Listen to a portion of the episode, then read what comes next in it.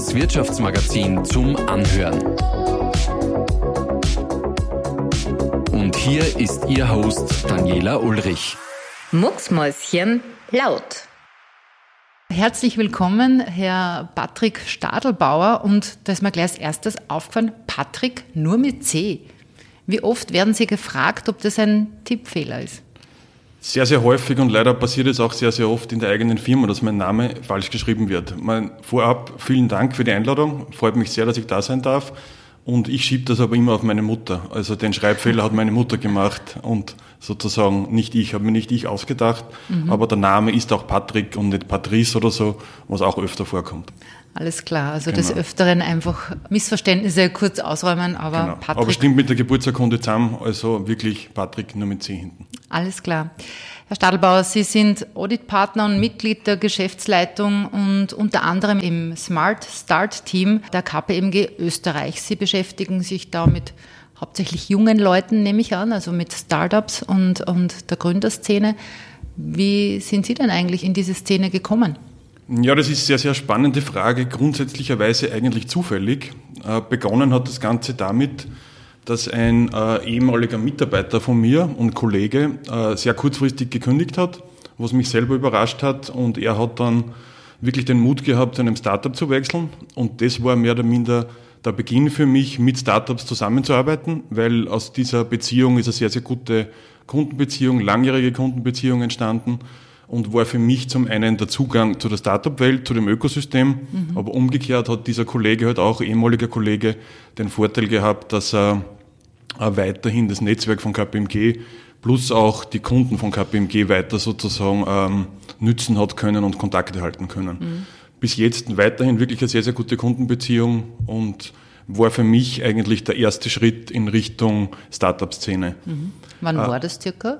Naja, das ist jetzt geschätzt sicher 10, 12 Jahre her. Mhm, mhm, und auf Basis dessen war es dann so, dass ich doch sehr, sehr gutes Netzwerk in dem Bereich bekommen mhm. habe zu sehr erfolgreichen Gründern, zu bekannten Business Angels. Und daher sozusagen ist man, hat man mir auch das Vertrauen intern geschenkt, sozusagen in der KPMG zu gründen und habe dann mit ein paar Kollegen dieses, diese Smart Start Initiative sozusagen in die Welt rufen können. Smart Start Initiative, was heißt es? Ähm, da versuchen wir nicht nur, sondern da schauen wir, dass aus, den, aus allen unseren Functions, also wenn ich jetzt denke an, an Tax, sozusagen Law, Wirtschaftsprüfung oder Advisory, wirklich junge, gute Mitarbeiter zu finden, wo man weiß, die sind zum einen kompatibel mit, mit mhm. Gründern, mhm. aber sozusagen, dass man auch das ganze Portfolio wirklich von, von Gründung bis hoffentlich Exit oder zumindest großes Wachstum beratend sozusagen begleiten kann. Mhm. Genau. Können Sie das so Daumen mal Pino schätzen, wie viele Unternehmen Sie schon begleitet haben? Ja, Daumen mal Pi, das wären mittlerweile, glaube ich, eigentlich schon zu viele, aber man erinnert sich vor allem gerne an jene sozusagen, wo man wirklich an, an vorderster Front das, das Wachstum miterleben konnte. Mhm. Und ich bin generell sehr, sehr positiver Mensch, darum äh, erinnere ich mich eher, sage ich mal, an die erfolgreichen äh, Startups und vor allem diese bleiben hängen, wo auch wirklich, sage ich mal, Exit oder zumindest große Finanzierungsrunden vollzogen werden konnten. Mhm. Genau. Es ist ja gerade im Startup-Bereich so, dass ähm, auch wenn da gute Beratung sehr wertvoll ist, es gibt äh, anscheinend doch so die ein, zwei, drei Fehler, die man einfach machen muss, um aus denen auch tatsächlich zu lernen. Also Beratung hin oder her, welche Fehler mh, mm, muss jedes Startup selbst einmal durchgemacht haben? Ähm, Sie haben definitiv recht, also aus, aus eigenen Fehlern lernt man. Aber ich war selber mal Gründer von einem Startup-Unternehmen mhm. und, und darum würde ich das eher so beantworten, dass mir da aufgefallen ist, man soll zum richtigen Zeitpunkt auch Hilfe annehmen und soll sich nicht scheuen, sozusagen dann auch sozusagen auf den richtigen Berater, sage ich jetzt einmal, auch aktiv zuzugehen und um Hilfe bitten. Das ist eine ganz eine wichtige Message und, und das soll man sich wirklich zutrauen. Mhm. Weil das man oft vielleicht ein bisschen zu spät dran oder zu stolz dran. Mhm. Zu viele Einflüsterer sind auch nie gut aber man soll sich durchaus an den richtigen, zum richtigen Zeitpunkt wenden. Mhm. Genau. Ich denke, dass es gerade im Startup-Bereich sehr viele Ideen gibt, äh, auch viele Möglichkeiten, aber kommt Ihnen das ab und zu unter, dass Sie sich denken, boah, das ist gescheiter mal das gleich sein, also dass Sie die Idee im Keim ersticken sozusagen?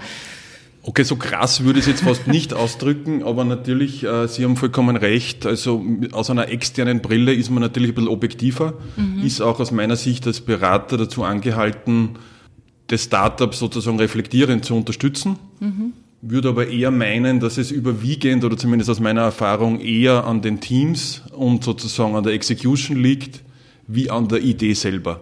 Die Ideen sind meistens, sage ich mal, gut, gut bis sehr gut. Aber ich sage mal, es liegt dann eher oft an der Umsetzung und am Zusammenhalt und eventuell an Brüchen im Team, mhm. dass es sozusagen zu keiner weiterführenden Umsetzung kommt.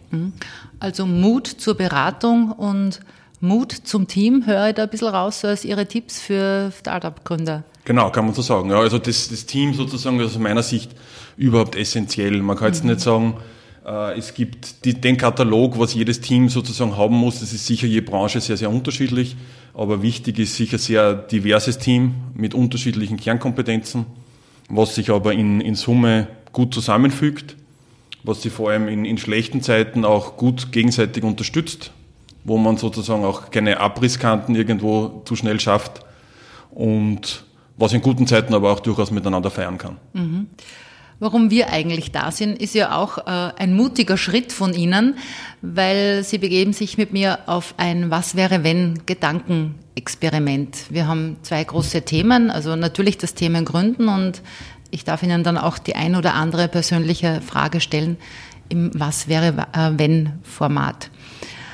Ähm, beginnen wir gleich mit dem Thema Gründen und da lautet meine erste Frage, was wäre, wenn Sie morgen ein Unternehmen gründen würden? In welchem Bereich bzw. in welcher Branche würden Sie gründen und warum? Also wahrscheinlich wiederholt nochmal, weil dort habe ich schon begründet, mhm. ist äh, im Bereich von digitalen Währungen, weil das ist weiterhin sehr, sehr ein trendiges Thema, aber natürlich alle Themen im Bereich Nachhaltigkeit, Energie und, und weiterhin die Themen Digitalisierung und und Automatisierung sind weiterhin sicher die Themen der Zukunft. Mhm. Jetzt sind wir wieder beim Team. Was wäre, wenn Sie ein Gründerteam zusammenstellen müssten? Welche Persönlichkeiten wären in diesem Team? Wie gesagt, da muss ich mich leider fast wiederholen. Das war jetzt vorher schon fast ein bisschen ein Vorgriff, aber möglichst divers, möglichst viele Kompetenzen abzudecken, mhm. aber vor allem das Zwischenmenschliche muss passen und man muss einfach schauen, dass man gemeinsam durch dick und dünn gehen kann. Mhm. Auch beim Thema Gründen hinken die Frauen etwas nach. Äh, es ist so, dass 2020 gab es in Österreich rund 1300 Start-up-Gründerinnen und 5700 männliche Kollegen. Das entspricht einem Frauenanteil von 18 Prozent plus 6 Prozent im Vergleich zu 2018. Was wäre denn, wenn mehr Frauen gründen würden? Aus meiner Sicht einmal der Trend ist grundsätzlich einmal sehr, sehr gut so. Ich, aus meiner Sicht ist es auch so, dass es zum bestehenden Ökosystem super beiträgt, sozusagen mhm. ist ein sehr guter Impuls, gibt auch sozusagen definitiv neue Ansichten, die eingebracht werden und rein theoretisch könnte man vielleicht sogar die, die Hypothese aufstellen, dass man sagt, okay, die Frauen sind ein bisschen risikoaverser, dafür sind die Startups potenziell auch ein bisschen stabiler und die Erfolgschancen könnten sich daraus erhöhen. Mhm. Wird man sehen. Mhm. Aber sicher sehr, sehr positiver Trend und der soll sich unbedingt so weiterentwickeln. Mhm. Was wäre, wenn Sie ein Jahr im Ausland arbeiten würden? Was würden Sie an der österreichischen Gründerszene vermissen?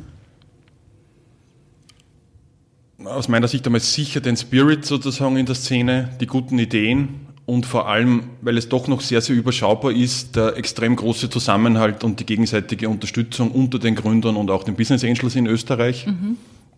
Und aus eigener Erfahrung im, im oberösterreichischen Raum das Bier um vier. Und ich wollte gerade fragen, was würden Sie sonst noch so vermissen? Also die, die also Bierkultur in genau, Österreich?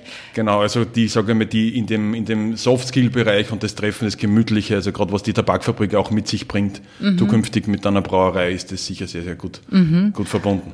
Mhm. Und was würde Ihnen gar nicht abgehen? Ja, gar nicht abgehen. Ich glaube, im, im Vergleich zum Ausland, was man bei uns vermisst, ist, ist der, der Zugang zu großen Finanzierungsrunden. Das ist im, mhm. im Ausland natürlich schon um einiges sozusagen leichter, mit immer andere Mentalität wie Unternehmen finanziert werden. Mhm. Was wäre, wenn Sie das Fördersystem ändern könnten? Welche drei Maßnahmen würden Sie umsetzen? Also ich, ich schätze das österreichische Fördersystem sowohl vom Bund und vom Land eigentlich sehr. Es gibt sehr, sehr gute Initiativen. Es bewegt sich dahinter auch wirklich was. Äh, es gibt jährlich Verbesserungen, aber natürlich, man ist jetzt noch nicht am, am Ende sozusagen äh, der Fahnenstange. Und drei Themen, die mir da äh, ad hoc einfallen würden, wäre zum einen einfach den Zahlungsfluss, dass das Startup schneller sozusagen die Förderung erhält. Zweite definitiv, dass das Paperwork ein bisschen reduziert werden muss, sprich die Anträge sozusagen abgespeckt werden muss. Und zum Dritten, das geht mit dem ein bisschen einher, es soll nicht zu sehr ressourcenbindend sein für das Startup, um sozusagen zu einer Förderung zu kommen, weil die Startups halt jetzt nicht eine ganze Abteilung haben wie Großunternehmen, die sich um Förderanträge kümmern. Mhm. Was wäre, wenn ich Ihnen jetzt eine Idee für ein Startup pitchen würde? Wie könnte ich Sie von meiner Vision überzeugen?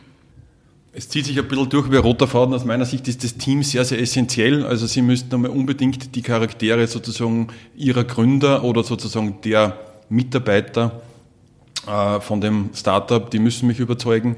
Dann die entsprechende Leidenschaft. Und der Funke muss einfach übergehen, dass man sagt, okay, dass man wirklich mit, mit Leidenschaft und, und Herz dahinter, um diese Idee umzusetzen. Das heißt, alleine wäre ich chancenlos? Alleine würde ich nicht sagen chancenlos, aber man tut sich halt schwer, sozusagen alleine wirklich die entsprechenden Ressourcen auf die Straße zu bringen. Mhm. Und was sind da so Ihre Tipps für das Team, weil Sie das immer wieder so betonen? Man sagt ja oft, Freundschaft und Geschäft soll man nicht mischen. Also das heißt, ich suche mir in meinem Bereich äh, Profis, Experten, die nicht zwingend mit mir dann äh, oder vorher schon um vier auf ein Bier gegangen sind, das würde ich im Startup-Bereich eigentlich gar nicht unterschreiben. Ich kenne sehr, sehr erfolgreiche Startups und ein ganz erfolgreiches Startup in Oberösterreich, das sind sogar vier Gründerfreunde und, und darum würde ich mich dieser These nicht anschließen, weil die haben es bewiesen, dass es auch unter Freundschaft geht. Mhm. Welchen Rat ganz generell jetzt abseits, wie gesagt, Teamgedanke haben wir schon gehabt, gibt so äh, als Rat für, für Startup-Gründer? Durchhalten und im Zweifel mich anrufen. Sehr gut. Telefonnummer kommt dann im Anschluss. ähm, jetzt geht es ins Persönliche. Also ich darf Sie ein paar persönliche Fragen stellen. Ähm, beginnen mit der Frage, was wäre, wenn Sie nicht Wirtschaftsprüfer wären? Was wären Sie dann? Also ehrlich gesagt, ich bin sehr, sehr glücklich, dass ich Wirtschaftsprüfer sein kann. War wirklich eine gute Entscheidung. Also das bin ich sehr, sehr froh darüber äh, und habe dadurch durch meinen Beruf auch hierbei unternehmerisch denken zu können und auch intern neue äh, Geschäftsideen einzubringen. Die zwei Themen liegen mir aber sehr und wäre wahrscheinlich sonst selber Gründer gewesen. Also Wirtschaftsprüfer ist ja jetzt kein, kein Berufswunsch, den man in Stammbuch schreibt, oder? Naja, also das sozusagen hat sich gut entwickelt in, in, meiner Vergangenheit und es ist schon hart natürlich, weil man anfänglich auch viel Theorie lernt, aber gerade wenn man dann wirklich Wirtschaftsprüfer ist, einfach so viele unterschiedliche Geschäftsideen und so eine Vielfalt jeden Tag wieder sozusagen erlebt. Also es ist wirklich wunderbar. Mhm. Also alles richtig gemacht oder auch nicht, weil meine nächste Frage lautet, was wäre, wenn Sie eine Station in Ihrem Lebenslauf nachholen könnten? Wofür würden Sie sich entscheiden? Also das mit Nachholen ist jetzt die Frage, weil es so schön war und darum möchte ich es noch einmal machen. Das wäre sicher definitiv die Phase, wo wir in der KPMG mit der Startup-Beratung anfangen haben dürfen mhm. äh, oder können und die Umsetzung begonnen haben, weil da hat man wirklich sehr, sehr spannende Charaktere getroffen, von, von Großindustriellen bis, bis sehr junge, erfolgreiche Gründer, mhm. plus auch Investoren. Also das war beruflich sicher ein sehr, sehr schöner äh, Lebensabschnitt. Mhm. Und nachholen im Sinne von, das habe ich versäumt? Nachholen im Sinne von versäumt ist wahrscheinlich eher ein bisschen im privaten Bereich, dass man sagt, ich habe ein bisschen zu schnell studiert und darum mein Auslandsjahr nicht zu sehr ausgekostet und wäre dann vielleicht noch gerne länger ein paar Monate in Amerika geblieben. Ich wollte gerade fragen, wo, wo waren Sie in Amerika? Ich habe ein Jahr in Cincinnati, Ohio studiert. Mhm, okay. Was wäre, wenn Sie die Antwort auf eine Frage erhalten könnten? Welche wäre das? Ja, grundsätzlich sind wir als Berater gewohnt, jeden Tag die richtigen Fragen zu stellen, um, mhm. um die perfekten Antworten äh, für unsere Kunden zu generieren. Im Bereich der Startups würde ich gerne die Frage stellen, wo und wer ist das nächste Unicorn? Mhm. Gibt es Vermutungen oder kann man sowas überhaupt vorhersagen oder, oder wie passiert dieses Phänomen Unicorn? Also ich glaube, man kann es in einer gewissen Weise bewerten und einschätzen, mhm. aber das kann ich Ihnen jetzt in diesem Rahmen nicht verraten. Mhm, okay, also Sie sind bestens informiert. Ähm, Abschlussfrage eigentlich schon, also wir nähern uns schon dem Ende. Was wäre, wenn Sie mit einer Person, egal ob tot oder lebendig, Abendessen gehen könnten? Wer wäre Ihre Wahl? Meine Wahl würde auf Elon Musk im Weltall fallen, ein Abendessen. Also Sie würden mit ihm diese, diese eigentlich sehr kurze Reise, oder? Ich nehme an, Sie haben das, Sie haben das verfolgt jetzt in jüngster Vergangenheit. Genau, aber man hat gesehen, sozusagen zwei andere sehr erfolgreiche haben es schon geschafft. Jetzt will ich ihm da ein bisschen Druck machen, dass er der Dritte ist. Okay. Und dann äh, in der Schwerelosigkeit stellen wir das jetzt äh, spannend vor, Abend zu essen? Oder? Ja, aber es ist eine sehr spannende, innovative und disruptive Idee. Muss man mal schauen, wie man das umsetzen lässt. Aber da bin ich guter Dinge, dass das bald passieren wird.